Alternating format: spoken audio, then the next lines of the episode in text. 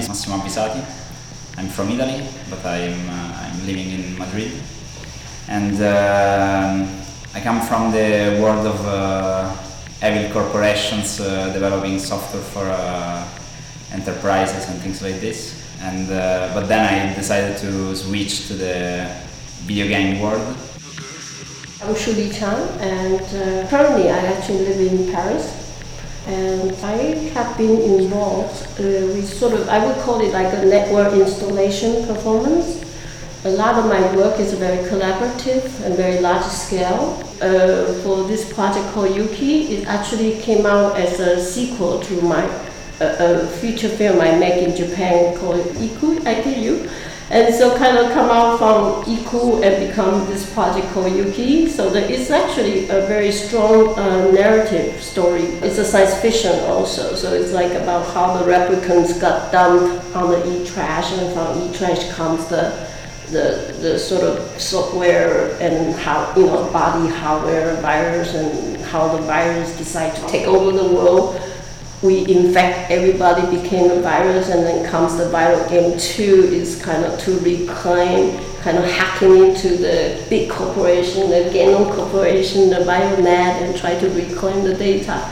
Again the viral game two bring many people together for collaboration and massimo was really quite essential in connecting all the elements and you know having design a whole scoring system with a game like this and everything is Wi-Fi. So we are doing a lot of uh, data receiving, data sending.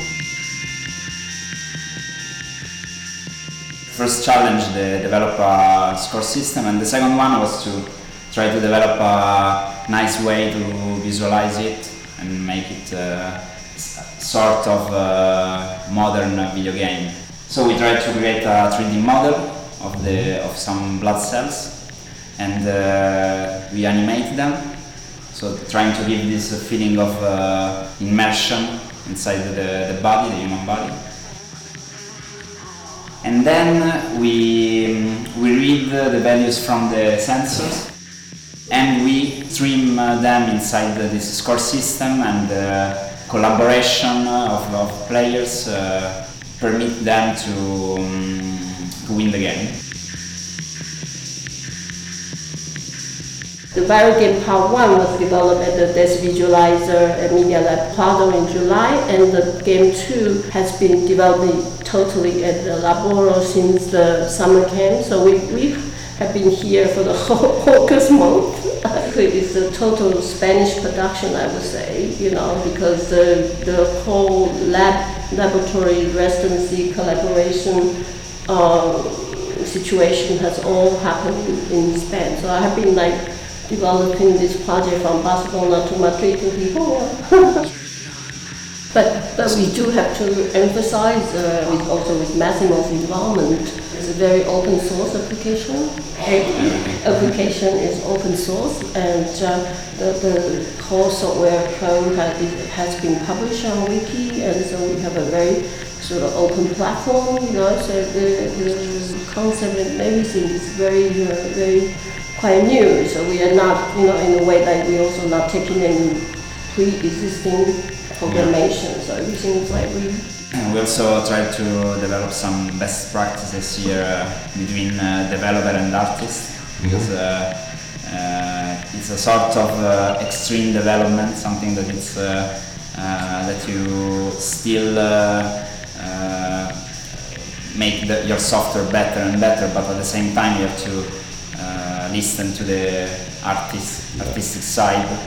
Uh, and uh, it's not easy to maintain this uh, balance between the, the two worlds. So it's, it was a, a continuous negotiation. This is an aspect that uh, in a place like uh, LABoral you, you can develop because actually it's a teamwork that uh, is not formalized, but uh, that it's formed by many practices that can uh, can be maybe uh, put on some guidelines. This game is like a return to the basic touch, like basic human touch. That's what you know. So players have to have to find out uh, the way of changing the, the values. It's something that is undocumented, it's very individual. We will try to set up uh, and uh, put, create this balance for the gameplay. The system uh, detect when uh, when the data is not uh, correct in the, in meaning that the sensor is not working. So it's something uh, pretty scientific, like science fiction.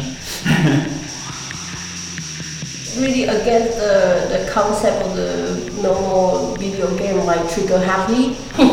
For us, it's more like it's uh, gently feeling each other and, and how then we can all together defeat something and then that's when the game over. You know, even for us, it was a big discovery, but then at the end we find the better way to, to have the variation is say by touching yourself, touching your friend or whatever. You know, so these are the whole sort of process of discovery we also experience uh, throughout this whole residency.